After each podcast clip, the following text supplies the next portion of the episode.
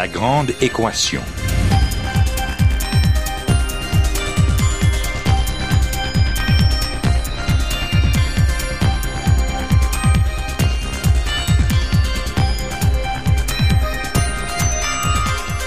Ici Normand Mousseau, bienvenue à La Grande Équation, votre rendez-vous hebdomadaire avec la science.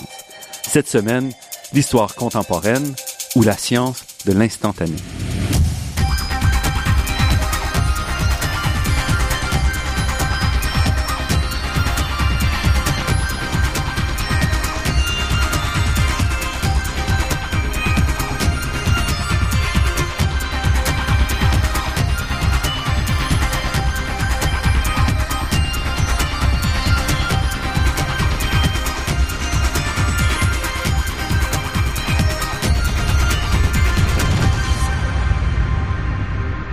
L'histoire, c'est une grande discipline intellectuelle de l'humanité dont l'origine remonte à l'Antiquité avec les textes d'Hérodote, un grec qui a vécu environ 400 avant Jésus-Christ. Traditionnellement, évidemment, l'histoire s'est tournée vers le passé en s'appuyant surtout sur des sources écrites. Au cours des dernières décennies, on a vu une nouvelle branche de l'histoire apparaître, l'histoire contemporaine, c'est une branche de l'histoire qui ne regarde plus en arrière, mais qui tente plutôt de saisir la signification de ce qui se passe au moment présent. Sans surprise, cette notion même d'histoire contemporaine fait quand même grincer des dents quelques historiens traditionnels, Quant aux observateurs comme vous et moi, le rôle de cette nouvelle discipline n'est pas toujours très clair. Et c'est justement pour mieux comprendre l'histoire contemporaine que nous recevons aujourd'hui Samir Sol, historien contemporain et professeur au département d'histoire de l'Université de Montréal. Samir Sol, c'est un spécialiste des relations internationales et un observateur attentif de l'Afrique du Nord et du Moyen-Orient. Il est un grand habitué des médias et vous avez très probablement lu ses nombreux textes euh, dans Le Devoir, la presse ou vous l'avez aperçu à la télévision, à la radio. Samir Sol, merci d'avoir accepté notre invitation. Ça fait plaisir. Histoire contemporaine, qu'est-ce que c'est? C'est de la science politique, c'est du journalisme, qu'est-ce que c'est vraiment? Ah oui, c'est toujours une question qui nous est posée. Qu'est-ce que vous faites au juste, vous les historiens? Vous êtes euh, enfermés dans le passé, mais comment se fait-il qu'on vous entend parler du présent euh, qu'on ne comprend plus? Euh, disons que notre, notre champ de travail est tellement vaste qu'il faut le découper. Euh, on ne peut pas faire l'histoire de la Grèce ancienne, l'histoire de la France du, de Louis XIV, l'histoire de la Seconde Guerre mondiale euh, d'un seul trait, d'un seul coup. On ne peut pas être spécialiste de tout. Donc, euh, comme dans toute discipline, on découpe notre, notre champ de travail pour pouvoir mieux se concentrer et mieux focaliser sur ce qui nous intéresse. Alors évidemment, l'histoire est très vaste et euh, il, y a, eu quelques conventions qui ont été établies dans la manière d'étudier étudier le passé. Euh, dans la conception occidentale, disons européenne, euh, on divise l'histoire en histoire de l'Antiquité, donc disons le monde ancien, Moyen-Orient ancien, Égypte pharaonique, Babylone, etc. Ensuite Rome, la Grèce ancienne et Rome. Ensuite, le Moyen Âge, euh, allant de la, chute de l'Empire romain à, au début de la Renaissance. Euh, de la Renaissance à la Révolution française, c'est la période dite, moderne. Et la période contemporaine commence avec la Révolution française dans l'acception euh, occidentale, plutôt française, mais occidentale en général. Donc le monde contemporain, pour nous, commence avec la Révolution 1789 et continue jusqu'à aujourd'hui. Mais dans votre cas, vous vous êtes encore, vous intéressez plus à aujourd'hui qu'à 1789. C'est ça. Le contemporain euh, était court hein, il y a quelques années. Il commence à devenir de plus en plus long parce que les années passent, les événements se, euh, s'accumulent, se, multiplient. Alors il faut euh, découper aussi le contemporain.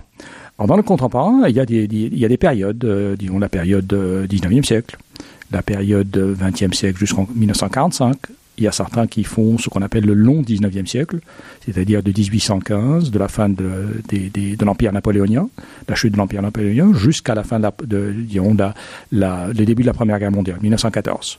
Donc c'est une conception possible, le long 19e siècle. Euh, une autre, c'est de diviser par, euh, banalement par période, donc 19e siècle, 20e euh, siècle.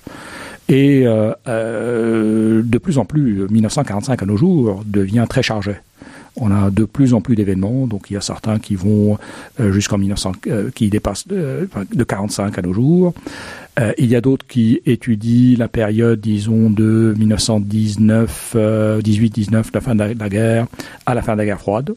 Donc c'est une sorte de 90 ans de, de, de une période en particulier. Donc jusqu'en 1989. 89, c'est ça, jusqu'en 1989. Donc ça donne à peu près une, une euh, 19 à 89, 70 ans à peu près de d'histoire. Euh, et il y a ce petit, cette dernière dernier élément qu'il ne faut jamais oublier, ce qu'on appelle l'histoire du temps présent. Euh, qui est l'élément le plus controversé pour les historiens parce que euh, un historien aime des sources. Un historien ne veut les sources internes il veut les archives, il veut savoir ce que, ce que faisaient véritablement ou pensaient véritablement les acteurs de l'histoire. Mm Ce qu'ils ne disent pas au moment où euh, ils font l'histoire. Euh, des dirigeants, des acteurs de l'histoire ne révèlent pas au grand public euh, leurs intentions. C'est pour ça qu'on comprend parfois mieux un événement plusieurs années après, parce qu'on a finalement accès à ce qui était caché, à ce qui n'était pas visible au moment où les décisions ont été prises, au moment où les actions ont été faites. Exactement. C'est justement le rôle de l'historien, c'est de, fouiller dans ces documents pour essayer de comprendre le fond, la, motivation, les causes, euh, le déroulement véritable euh, des événements. Ce qui n'est pas toujours possible lorsque l'événement se déroule sous nos yeux. Euh, on voit beaucoup, mais souvent ce qu'on voit est réfracté il est modifié par les acteurs eux-mêmes qui ont tendance à camoufler le jeu ou peut-être à ne, pas dire clairement euh, ce qu'ils veulent faire. Mhm. Pour, les raisons, pour des raisons évidentes, il y a parfois des questions de stratégie, des questions de négociation, etc. Alors, euh, l'historien a besoin de sources. C'est notre euh, matière première, c'est ce qui est le plus précieux dans nos recherches. Lorsqu'on ouvre un livre ou un article, on examine d'abord est-ce que l'historien a utilisé des archives? Mhm. S'il a utilisé des archives, l'article a un statut ou le texte a un statut beaucoup plus élevé que celui qui qu'un texte qui dépend de sources imprimées. Hein. Alors, ceux qui font l'histoire du temps présent euh, doivent souvent justifier leur activité, leurs méfaits auprès d'autres historiens qui peuvent se demander sont-ils de véritables scientifiques? Euh, Mais euh, où appartiennent-ils à la bonne discipline? Parce que si on veut en sciences politiques, ce sont des gens qui ont une approche différente au quotidien, au présent. Effectivement, lisons les politologues euh, sont très portés sur le présent. Évidemment, c'est ça qui les intéresse, c'est leur domaine. Mais il faut dire que leurs méthodes et leurs objectifs sont différents de ceux des historiens. Euh, un politologue euh, cherche à théoriser. Il cherche à établir des, des, des, des, explications abstraites tirées d'événements concrets, naturellement. Mais son but est d'arriver à des des récurrences, des tendances, des des des des, euh, euh, euh, des, analyses très beaucoup plus générales et applicables à diverses circonstances. Ce que ne fait pas l'historien. L'historien étudie surtout le concret. il étudie des, des choses dans le temps et dans l'espace et qu'il doit expliquer pour elle-même, pas en en prenant quelques caractéristiques. seulement et les mettant en rapport avec d'autres événements ayant les mêmes caractéristiques. il faut aller au-delà de, il faut faire du concret. Disons, pour faire simple, je dirais que l'historien euh, travaille dans le concret, euh, le politologue travaille dans la théorisation. naturellement, il y a des recoupements entre les deux, mais la spécialisation n'est pas la même. Et comment vous faites donc pour travailler dans le moment présent comme historien? Je fais appel à l'histoire. cela, veut dire que, comme je suis fasciné et, et très très euh, intéressé par ce qui m'entoure euh, dans le présent, je me suis aperçu que je ne peux pas le comprendre sans avoir recours au passé, sans avoir recours aux origines de, des événements qui se déroulent sous mes yeux, ou des processus qui se déroulent sous mes yeux. Alors pour comprendre ce qui m'entoure, je remonte euh, vers le passé pour comprendre les origines de ce que je vois, afin de mieux comprendre le comportement et si possible, euh, prévoir ou essayer de, deviner les options possibles les ou les orientations possibles.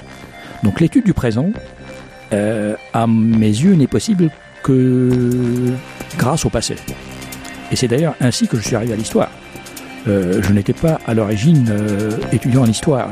Je, m'étais, comme j'étais intéressé au présent d'abord, je me suis orienté vers les sciences du présent.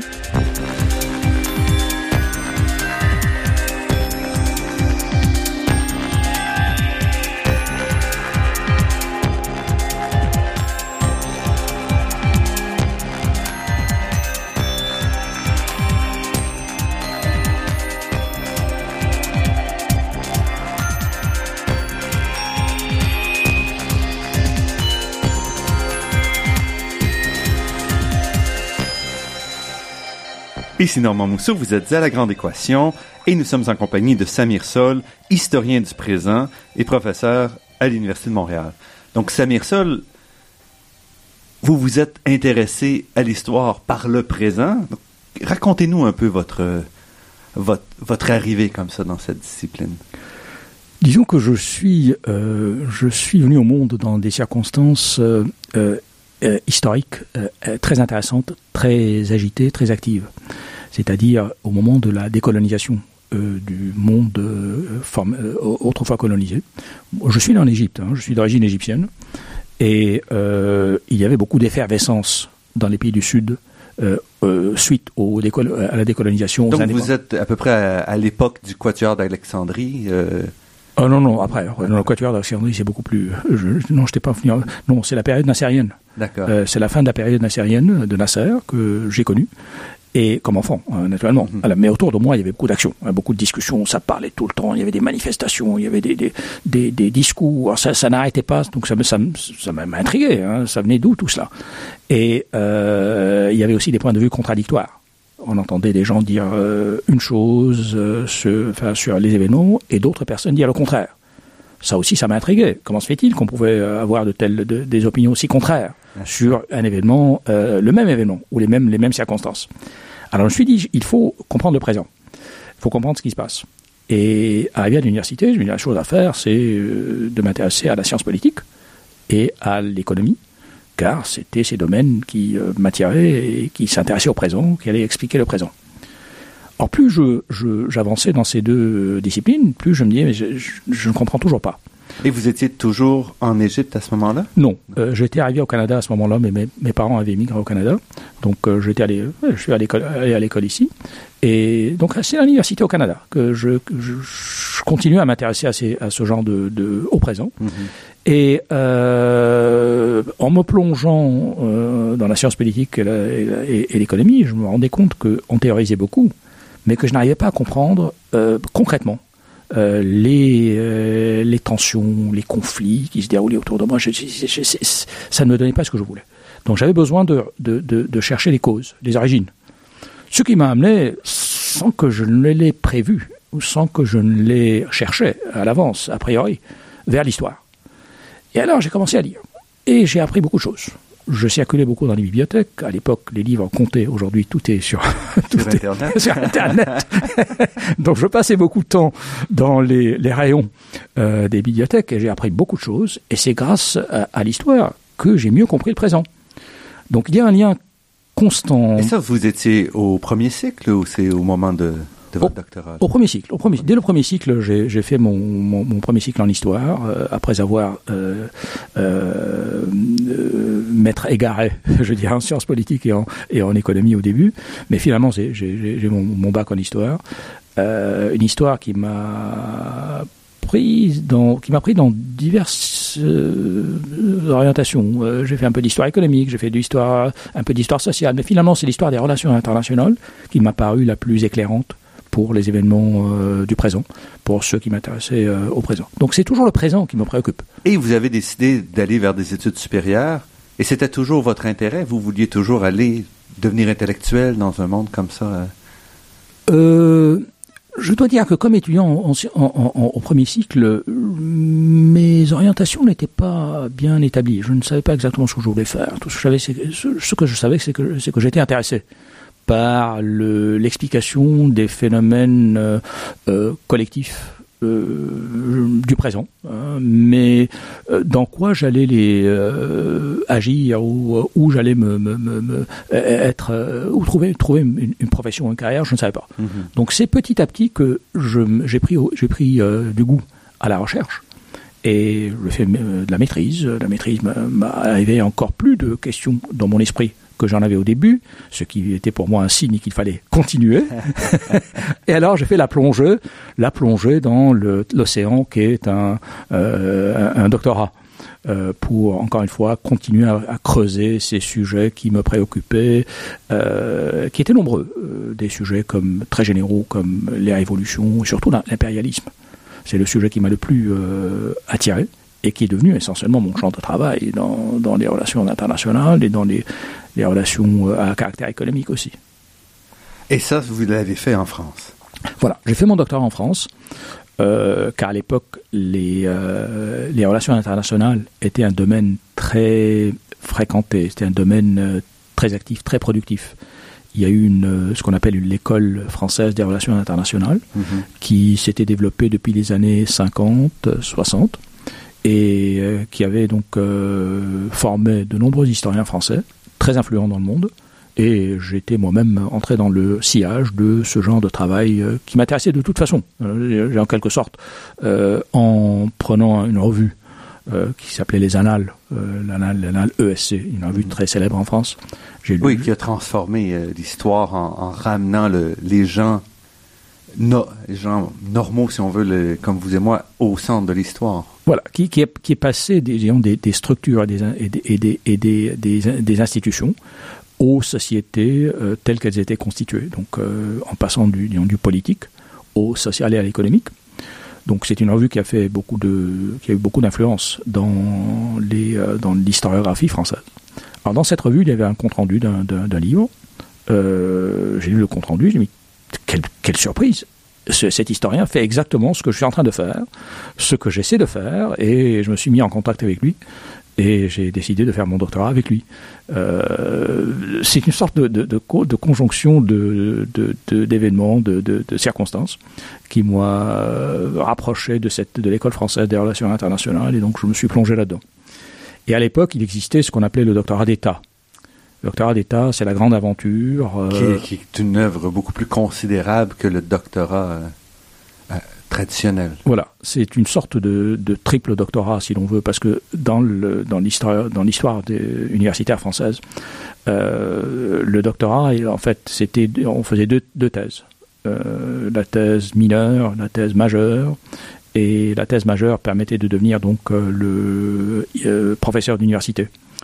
Alors, euh, ce système était toujours en, place au moment où j'ai commencé mon doctorat.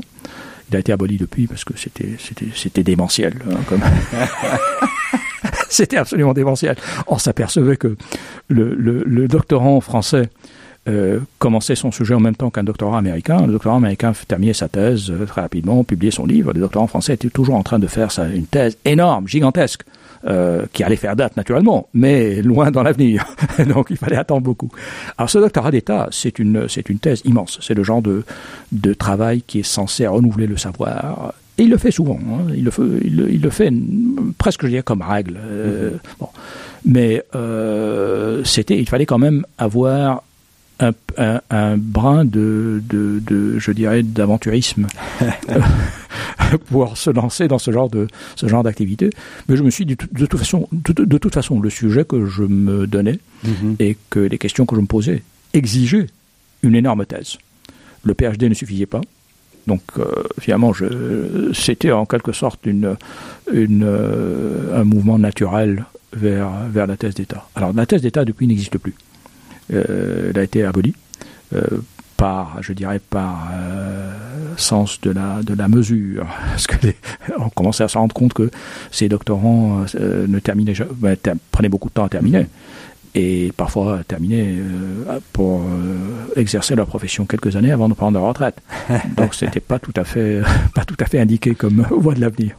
Et vous êtes revenu à Montréal par la suite. Effectivement. Juste après la soutenance, euh, je suis revenu à Montréal et j'ai pu, euh, j'ai trouvé un poste à l'université de Montréal. Euh, C'était en 92, euh, comme professeur d'histoire de la France, avec spécialité histoire des relations internationales.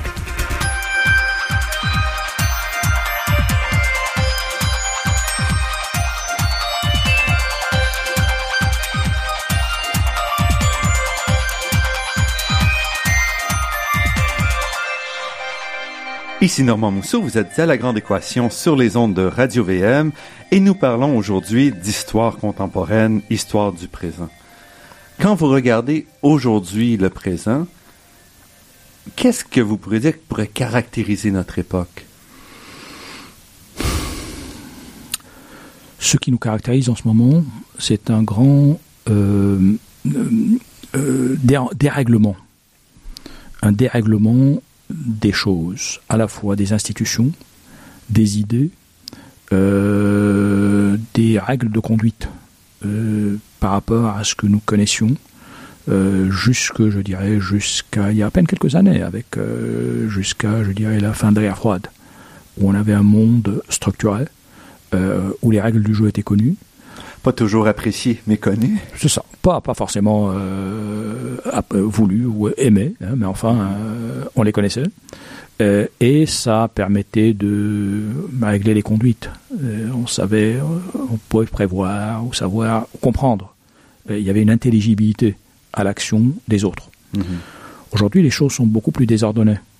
Euh, d'abord, sur le plan de la pensée, euh, on n'a pas de, système de pensée ou de, de, de, grande, de grande euh, idéologie nous permettant de comprendre le monde. Parce qu'avec la guerre froide, on avait deux mondes, si on veut. D'un côté, la démocratie, le capitalisme, et de l'autre côté, le communisme. Et ça s'arrêtait là, c'était noir ou blanc ou c'est ça, c'était notre univers à cette époque. On pouvait choisir. Si on était mécontent de l'un, on allait vers l'autre, hein, ou, une variante de l'autre. Hein, c'était essentiellement ça. Euh, et les, les, systèmes de pensée étaient connus, hein, étaient euh, euh, tangibles. Mm-hmm. On savait de quoi parlait l'autre personne, même si on on n'était pas d'accord. on pouvait pas être d'accord, mais on savait.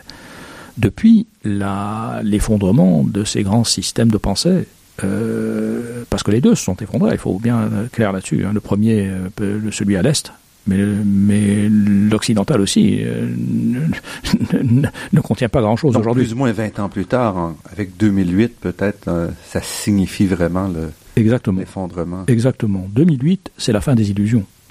Parce qu'avec l'effondrement du système soviétique, les tuériféraires du système occidental pensaient que désormais on avait gagné. Euh, oui, on est allé jusqu'à écrire euh, le célèbre livre de Fukuyama, La fin de l'histoire. Il n'y aura plus d'histoire, c'est réglé maintenant. Tout est réglé, le monde va rester tel qu'il est maintenant. On est arrivé au summum de tout et donc euh, rien n'a changé. ça n'a pas duré 20 ans. en 2008, on s'est aperçu que tout ce système, toute cette façon de voir pleine de, pleine de, de, de, de, confiance en soi, ou même de, même d'arrogance, n'allait pas tenir. Le système économique ne fonctionnait pas. Euh, les États-Unis n'arrivent pas à imposer leur volonté dans le monde. Hein. Là aussi, c'est un, élément très important aujourd'hui. Euh, résultat, euh, on est dans, un grand flottement. on ne sait pas exactement. souvent, on a, du mal à comprendre ce que dit l'autre. On ne sait pas sur quelle base il le dit ou quels sont les fondements de, son, de, de ses déclarations. On n'est même pas sûr d'être compris soi-même quand on parle. Euh, parce que les présupposés euh, ne sont pas les mêmes. Donc on est dans une, dans une phase de, de grande euh, incompréhension. Pas tout à fait la tour de Babel, mais pas loin. Pas loin. Donc on a du mal à, à, à, à, échanger sur une base reconnue par tous. Et le désordre est aussi international. On le voit bien. Les États sont sérieusement menacés. Les États aujourd'hui sont rudement secoués. Mais pourtant, si on regarde bon, le livre de, Steven Pinker, euh, publié il y a quelques années, qui montre bien une décroissance quand même de la violence globale euh, depuis euh, quasiment irréversible encore aujourd'hui. Donc vous, vous souscrivez à cette approche-là ou? Ça dépend ce qu'on entend par, par baisse de la violence, parce que si l'on pense à la violence classique des, de, d'armées régulières affrontant des armées régulières, certes, mm-hmm. cela a reculé cela devient moins possible aujourd'hui. Et ça fait partie justement de des raisons euh, du passage à un autre type de conflit. Les conflits que nous avons aujourd'hui sont des conflits qui ne sont pas des conflits étatiques euh, classiques. Ce sont des conflits d'un nouveau genre. Ce sont des conflits de déstabilisation des États, d'actions euh, de, guerre de, de basse intensité, mais régulière, sans arrêt alors qu'autrefois la guerre commençait à une date précise, les armées s'affrontaient, la guerre se terminait par un armistice ou euh, une capitulation de l'un ou de l'autre. Euh, donc ce genre de guerre euh, ou ce genre de conflit est maintenant en recul. Mais cela ne veut pas dire qu'on a reculé sur le plan de la violence. La violence continue, mais d'un autre type de violence. C'est un autre type de violence. Et une violence qui procède dans des cadres non établis, non reconnus. La guerre aujourd'hui est permanente. Et les contrepoids traditionnels ne sont plus là. Il y a des contrepoids qui existaient depuis le, 19e siècle, les grands États qui jouaient, euh, qui manipulaient des pions à travers la planète. Maintenant, les pions sont plus manipulables ou facilement manipulables. Plus difficilement manipulables. Et, on, essaie de les manipuler, on les manipule souvent, mais, mais c'est plus difficile parce que euh, il y a euh, d'une part un, affaiblissement de la puissance hégémonique américaine, parce que c'est ça qui c'est, ce qui s'est instauré après la, fin de la guerre froide. Euh, c'est une puissance unie, qui a, qui a, aspiré à dominer le monde, mais qui n'arrive plus à le faire, comme, comme autrefois. Cela ne veut pas dire qu'elle a perdu sa puissance ou sa, puissance prédominante. Elle est prédominante, mais pas autant qu'auparavant, et elle ne peut pas dicter ses volontés comme auparavant. Donc ses partenaires ont une marge de manœuvre, ses partenaires essaient de, se servir d'elle aussi à leur propre fin, et les adversaires qui de cette grande puissance sont présents, mais pas encore suffisamment organisés ou, ou forts pour lui tenir tête officielle ouvertement. Donc tout se passe euh, sous forme cachée, dissimulée. Euh, les guerres aujourd'hui sont des guerres euh, non, non reconnues, hein, des guerres de déstabilisation d'État, d'affaiblissement d'État et non pas des guerres d'État à État. Et puis ces guerres-là, bon, on, a vu se déplacent aussi, c'est-à-dire qu'ils se retrouvent dans des, dans des endroits qui n'étaient pas nécessairement le, centre d'attention. quoique si on parle au Moyen-Orient, c'est un centre d'attention depuis longtemps, mais il y a quand même une transformation très forte des, puissances à l'intérieur de, ces régions-là.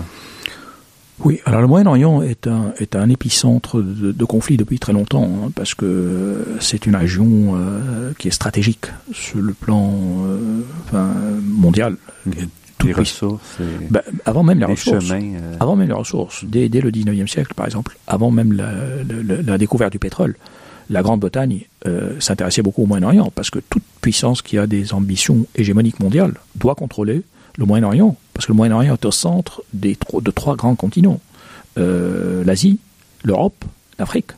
Donc euh, le Moyen-Orient est stratégique, il doit être contrôlé.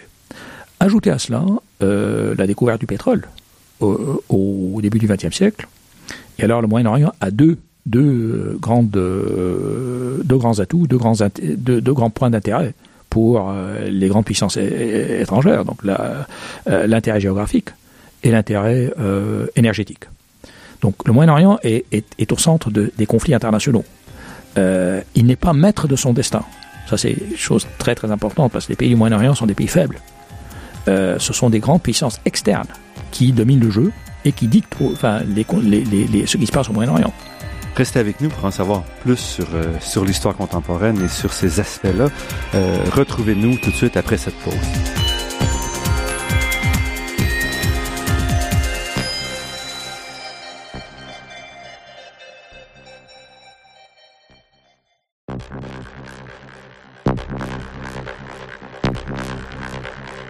Ici Normand Mousseau, vous êtes à La Grande Équation et nous sommes en compagnie de Samir Sol, historien contemporain et professeur au département d'histoire de l'Université de Montréal.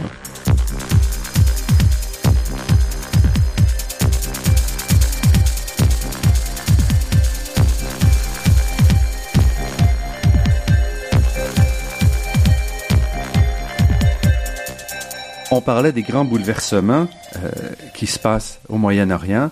Vous avez couvert ça, entre autres, dans toute une série d'articles publiés dans Le Devoir euh, depuis deux ans à peu près et que vous continuez d'alimenter et qui donnent une perspective plus générale sur cette transformation-là.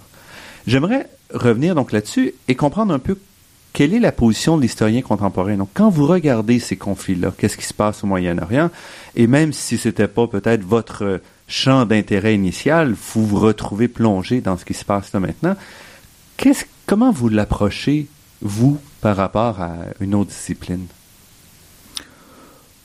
je regarde les événements, euh, euh, comme tout historien, je sais que les événements ont plusieurs strates. Ils ont, il y a la partie visible, la partie que dont on entend parler.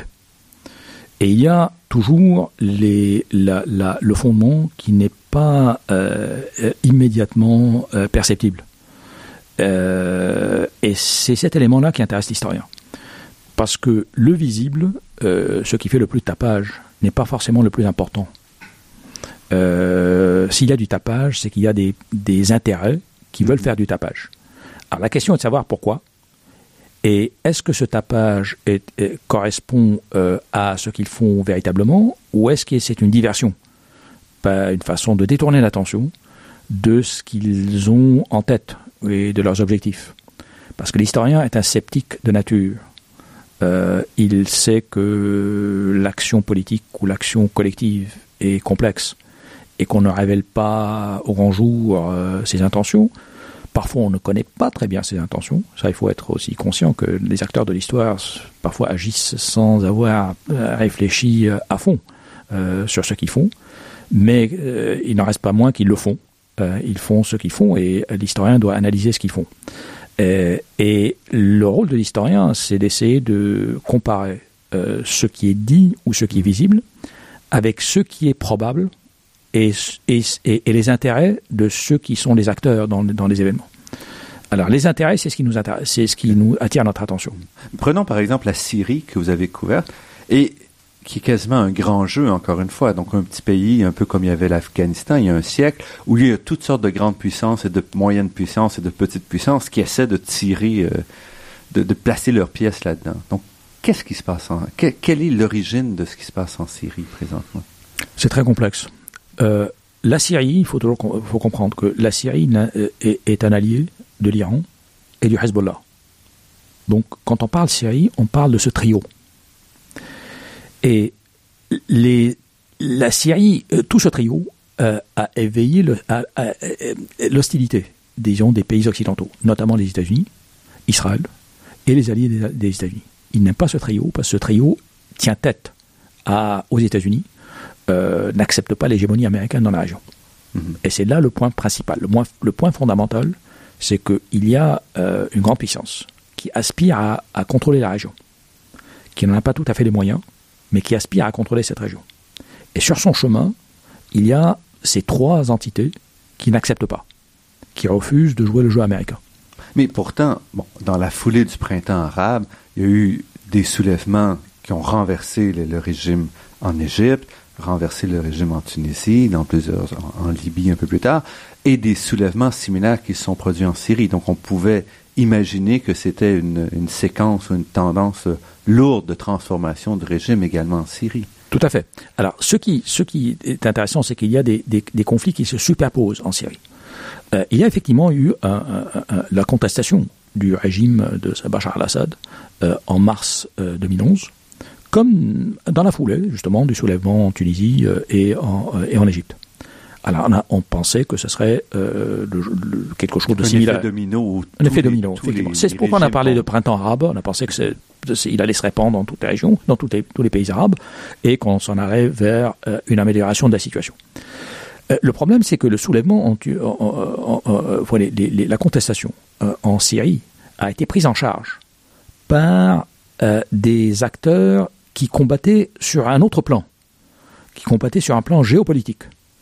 Et le combat géopolitique, c'est le combat entre les États-Unis et ces trois entités, Hezbollah, Syrie, euh, Iran, euh, qui ont pris en charge ce, soulè ce, ce, ce soulèvement mm -hmm. pour le transformer en action de déstabilisation du pays, peut-être de démantèlement du pays, et surtout, l'objectif recherché, c'est de retirer la Syrie de cette alliance. Donc, essentiellement, ce qui s'est passé, c'est que en s'appuyant un peu sur ce qui s'était passé dans les autres pays, en Tunisie et autres, il y a des mouvements extérieurs qui ont dit on va profiter un peu de ça pour essayer d'amplifier peut-être le mouvement de Exactement, de le prendre en charge et de le, de le réorienter.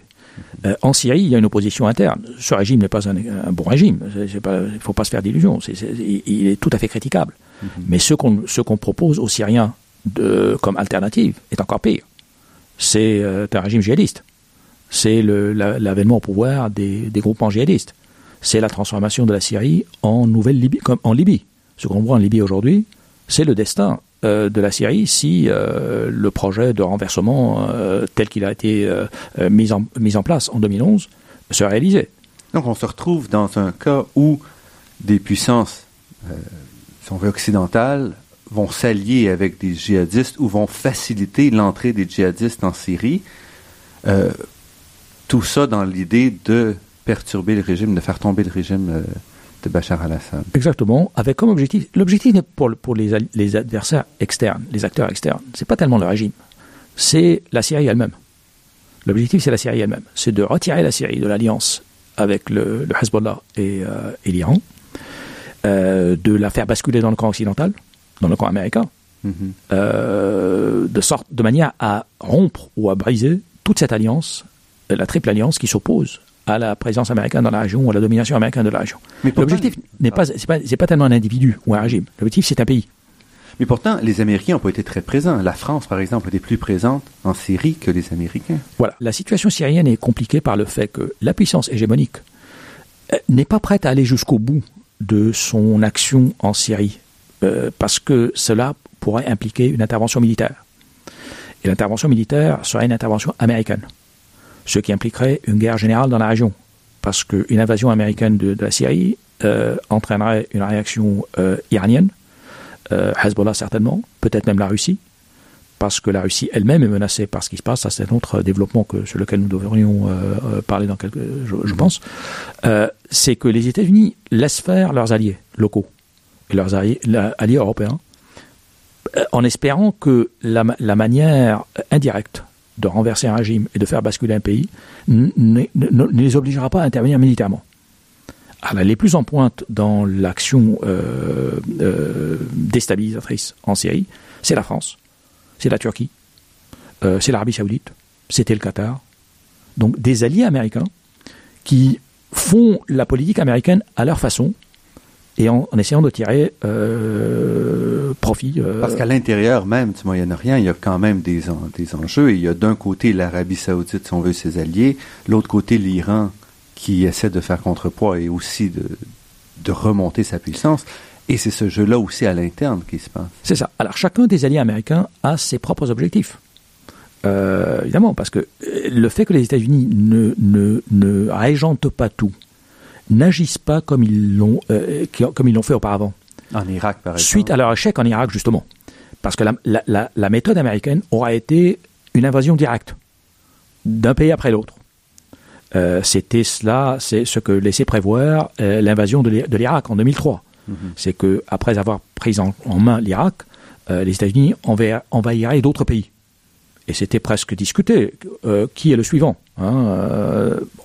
Le problème pour les États-Unis, c'est qu'ils ont échoué. Ils ont échoué en Irak, et la, méthode militaire, la méthode de l'invasion directe par une armée régulière ne fonctionne pas. Pourquoi les États-Unis sont, plus prudents? Ils sont prudents parce qu'ils ont échoué. Ils aimeraient bien intervenir militairement, mais ils savent qu'ils ne peuvent pas. Ce qui veut dire qu'ils doivent laisser de la marge à leurs alliés d'agir d'une manière indirecte à travers des djihadistes.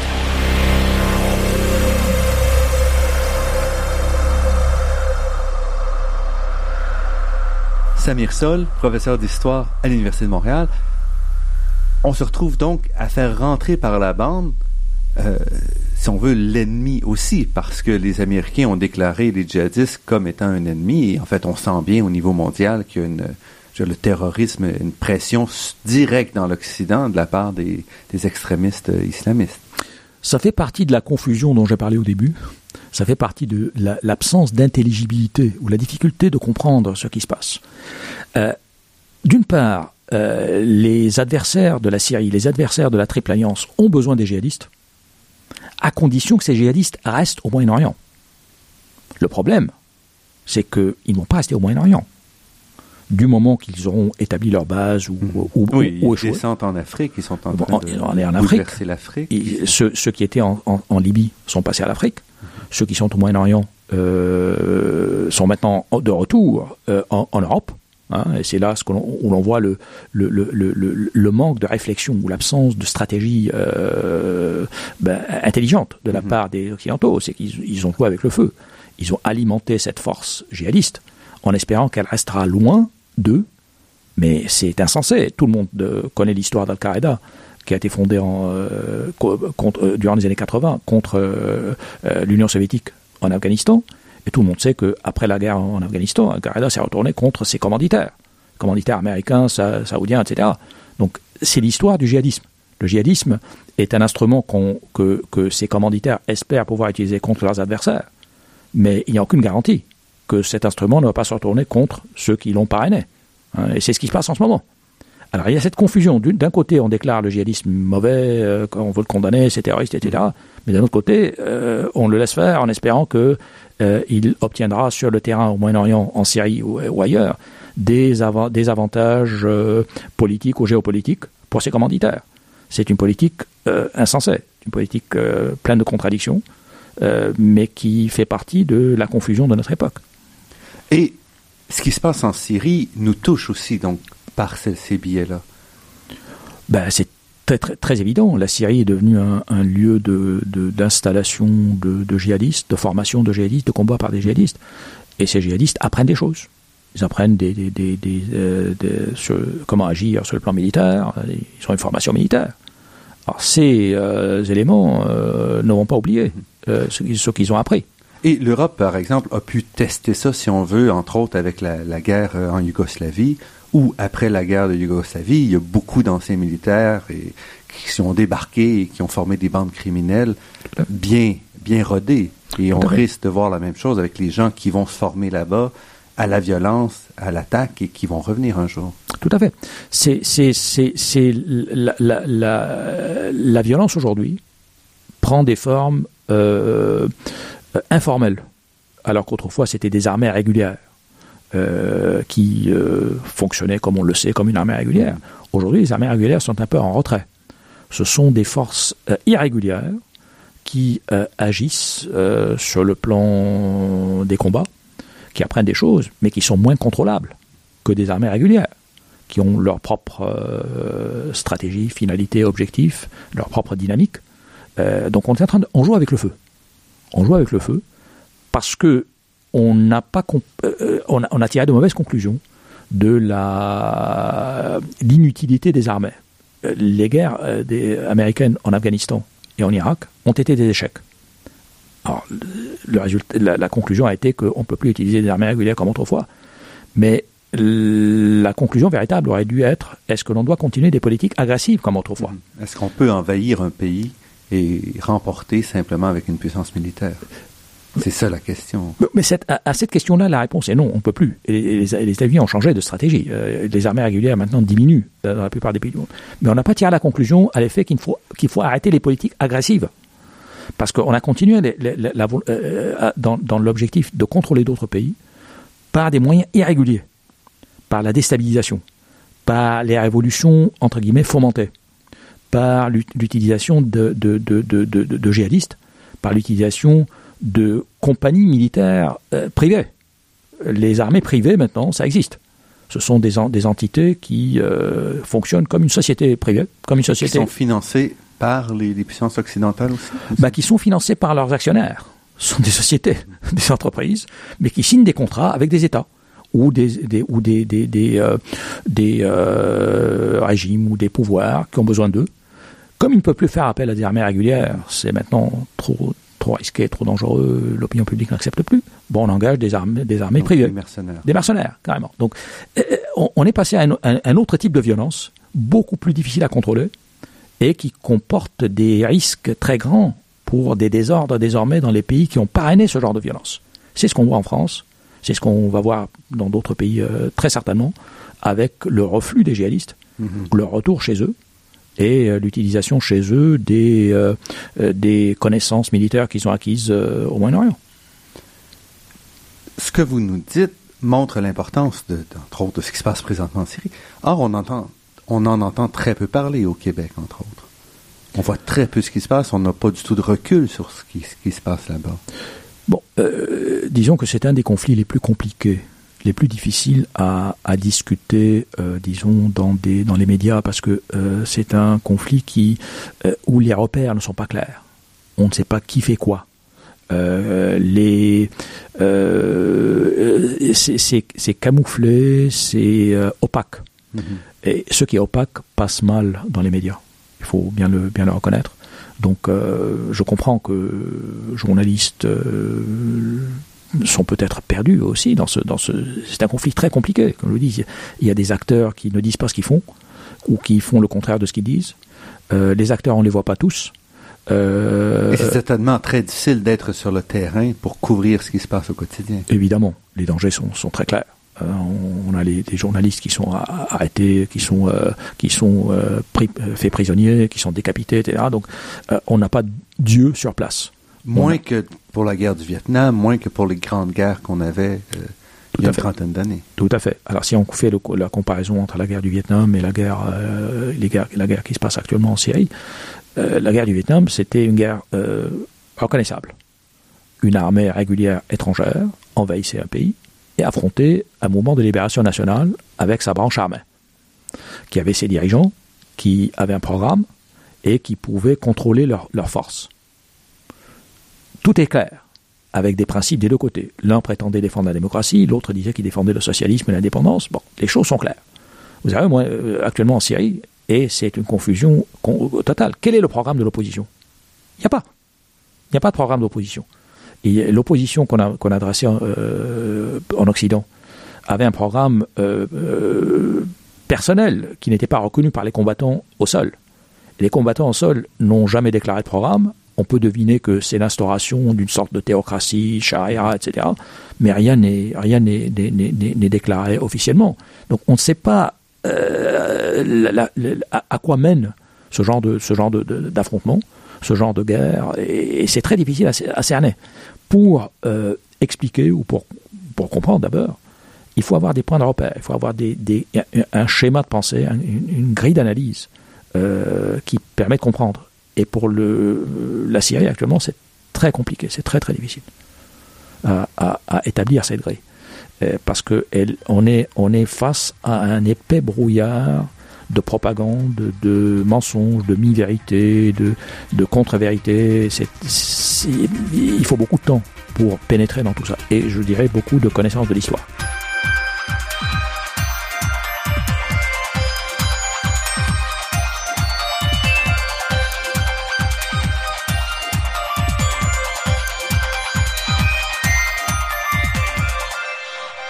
Ici Normand Mousseau, vous êtes à La Grande Équation sur les ondes de Radio VM et nous sommes en compagnie de Samir Sol, professeur d'histoire à l'Université de Montréal.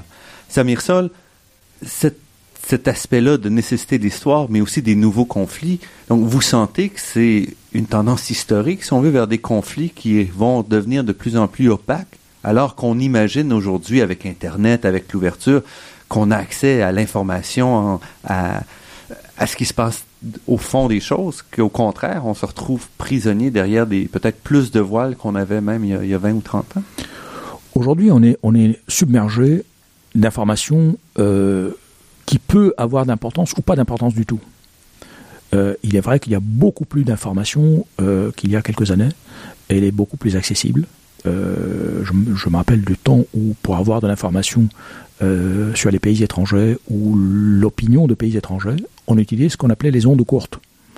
C'était des radios, une bande euh, spéciale. Euh, on écoutait la radio, ça peut être la radio d'un pays étranger, la radio de la France, radio du, Danemark, radio de la Russie, de l'URSS, etc. Euh, c'était ainsi qu'on obtenait le point de vue des autres. Aujourd'hui, tout ça, c'est une technologie complètement dépassée. Et le point de vue des autres, on l'a en cliquant, hein, pratiquement. Donc, on a tous les points de vue sous les yeux. Mais ce qui nous manque, c'est une, c'est une une, vue commune ou des, des points de, de, rassemblement permettant de, de formuler des analyses euh, reconnaissables ou, ou, facilement transmissibles. Euh, aujourd'hui, on, a beaucoup, beaucoup d'informations détaillées. Ce sont des, parfois des, choses anecdotiques, euh, mais qui ne servent pas, qui ne sont pas suffisantes pour comprendre. Il faut faire le lien entre tout cela il faut euh, travailler beaucoup, beaucoup plus qu'auparavant. Parce qu'au moment où on avait des systèmes de pensée bien établis, des grilles d'analyse, euh, socialisme d'un côté, capitalisme ou, ou démocratie de l'autre, la grille de pensée était déjà là. On pouvait intégrer l'information empirique ou les détails. Au fil, à mesure qu'elle arrivait, on l'intégrait dans un cadre euh, compréhensible. Exactement. Donc il y avait moins de surprises. Mm-hmm. Aujourd'hui, on est surpris tout le temps. On est constamment surpris parce que les événements sont désordonnés. Euh, il n'y a pas de continuité, il n'y a pas de suite, et on a du mal à établir la relation entre les choses qui se, qui, se produisent. Il faut faire, c'est possible, mais il faut faire beaucoup d'efforts. Et ça prend beaucoup de temps euh, pour passer à travers la masse de, de détails, d'informations qui nous, qui nous tombent sur, notre, sur l'Internet tous les jours. c'est possible, mais ça prend beaucoup de temps. Euh, bref, euh, si vous demandez est-ce que maintenant les choses vont devenir plus claires, euh, je ne pense pas. Je pense que les choses vont devenir encore plus compliquées. Parce que la situation mondiale actuellement est une situation très conflictuelle. C'est une situation où euh, il y a d'une part une grande puissance euh, américaine qui est toujours la, puissance première et dominante, mais qui l'est moins qu'auparavant, et qui sait qu'à l'avenir, elle va devenir encore moins. D'un autre côté, il y a des puissances montantes sur le plan économique, euh, sur le plan politique, euh, comme euh, la Russie, la Chine, euh, le Des puissances comme la Russie qui reviennent, si on veut, qui, reviennent, après s'être effacées pendant une vingtaine d'années, se repositionnent. Voilà, et qui vont éventuellement demander leur place au soleil. Hein, leur place, euh, qu soit, euh, que leur rôle ne soit pas celui d'un rouage d'un système mondial dirigé par les États-Unis. Et vous l'avez souligné d'ailleurs dans un article récent dans Le Devoir, où vous disiez justement que la Chine et la Russie, dans le cas de la Syrie, se sont opposées alors qu'elles ne l'avaient pas fait pour d'autres pays, entre autres pour la Libye. Exactement. C'est à ce moment-là que la Chine et, la, et surtout la Russie ont freiné. Parce qu'ils ont bien compris ce qui se passait. Ils ont vu ce qui s'est passé en Libye euh, où euh, l'intervention de l'OTAN était présentée comme une façon de, défendre des Libyens euh, malmenés par, attaqués par leur gouvernement, mais en fait c'était une tentative, c'était un, renversement de régime par l'OTAN, hein, qui avec mort du, dirigeant d'ailleurs. Donc ils se sont dit le même scénario va se reproduire en Syrie, et en Syrie c'est beaucoup plus grave pour eux, parce qu'il faut comprendre que, et c'est là où les, choses se compliquent, euh, où se compliquent davantage, la, triple alliance Hezbollah Iran, Syrie, est très important pour la Russie. Parce que c'est le flanc sud de la Russie qui est en quelque sorte protégé par cette barrière contre une action américaine ou contre la tentative américaine de se rapprocher d'encercler la, la, Russie. -hmm. Donc la chute de la Syrie euh, veut dire l'effondrement de la Triple Alliance et euh, la, la, mise en danger de, la, du, du, de tout, tout, le flanc sud de la Russie. Donc l'objectif final, ultime de, du conflit en, en Syrie, c'est la Russie elle-même. Et ce n'est pas un hasard que la Russie euh, ait agi rapidement pour euh, euh, rendre difficile une intervention de l'OTAN en, Syrie, parce que savez très bien que si la Syrie est passée aux mains des, Américains, ben, c'est la prochaine étape, c'est la déstabilisation de la Russie elle-même. Or, cette étape est déjà en cours, avec ce qui, ce qui se passe en, Ukraine. Ben, les États-Unis sont passés directement maintenant à l'objectif, qui est d'affaiblir cette puissance montante la Russie. La, pro la, prochaine étape étant l'objectif étant d'affaiblir la Chine afin de conserver leur hégémonie, afin du côté américain de rester la puissance dominante et, de ne pas voir leur prédominance contestée ou, ou, ou, ou supplantée par euh, les, euh, les, nouvelles les puissances montantes. Ça, c'est la grande dynamique qui se déroule sous nos yeux actuellement. Ce sont les États-Unis qui essaient de conserver leur position, y compris par la force face à des rivaux montants qui ne vont pas accepter leur statut inférieur ou leur statut de subalterne euh, pour très longtemps. Donc ça, c'est le, le, conflit sous-jacent à tous les conflits que l'on voit aujourd'hui dans le monde. C'est cette rivalité entre les États-Unis. Euh... Mais là, on se retrouve quand même avec un vieux conflit, parce que le conflit que vous décrivez, c'est celui qu'on a vécu pendant tout le XXe siècle dans la guerre froide. C'est un conflit classique même pas de guerre froide, c'est un conflit classique euh, dans les relations internationales, ça peut remonter, ça remonte au, au, à la période moderne, à la période contemporaine, des grandes puissances qui... Euh, Mais avec maintenant aussi des joueurs non étatiques qui n'étaient pas vraiment présents pendant une bonne partie de cette... Euh... Voilà. Alors les joueurs non étatiques sont mobilisés dans le cadre de ce conflit. Mm -hmm. C'est-à-dire qu'ils ne sont, ils ne sont pas prédominants. Les, les États sont toujours prédominants les grandes puissances sont celles qui, bon, qui ont le, le, le, gros bout du bâton sur la scène internationale, mmh. mais n'arrivent plus à agir comme autrefois à travers leurs propres armées, parce que leur opinion publique n'accepte plus, les pertes seraient énormes, et alors ils, ils agissent par, la, la par des, la, des voies détournées. Les voies détournées étant les déstabilisations de l'autre, la tentative d'affaiblir l'autre, mmh. euh, plutôt que de l'affronter militairement comme autrefois. Le conflit est le même, État contre État, mais les méthodes sont différentes et, euh, les, et les, dérapages plus les plus dérapages très possibles, le plus possible, plus plus plus plus plus euh, fréquents, parce que ces forces euh, subétatiques euh, irrégulières euh, ne sont pas facilement contrôlables. Elles peuvent faire des choses qu'on qu'on n'envisage pas. Regardez par exemple en, en Ukraine aujourd'hui, les, les, dirigeants ukrainiens qui, ont, qui, sont arrivés au pouvoir après février de 2014 bon, appellent les États-Unis à faire la guerre à, la Russie. Euh, ils veulent que, les États-Unis euh, attaquent la Russie, euh, et, donc les États-Unis ne sont pas encore prêts, ne sont pas prêts à faire cela. Mais leurs alliés locaux euh, les appels à, à, ce genre de à ce genre d'action, enfin, aux conséquences imprévisibles. Saint-Mirsol, on doit arrêter maintenant déjà. on voit vraiment l'importance du regard de l'historien sur ces grandes questions et on peut juste espérer avoir au Québec plus de, d'informations sur ces sujets-là qui, on le voit, nous touchent directement, même s'ils sont finalement assez peu couverts. Samir Sol, professeur au département d'histoire de l'Université de Montréal, je vous remercie donc pour cette entrevue. Ça fait plaisir.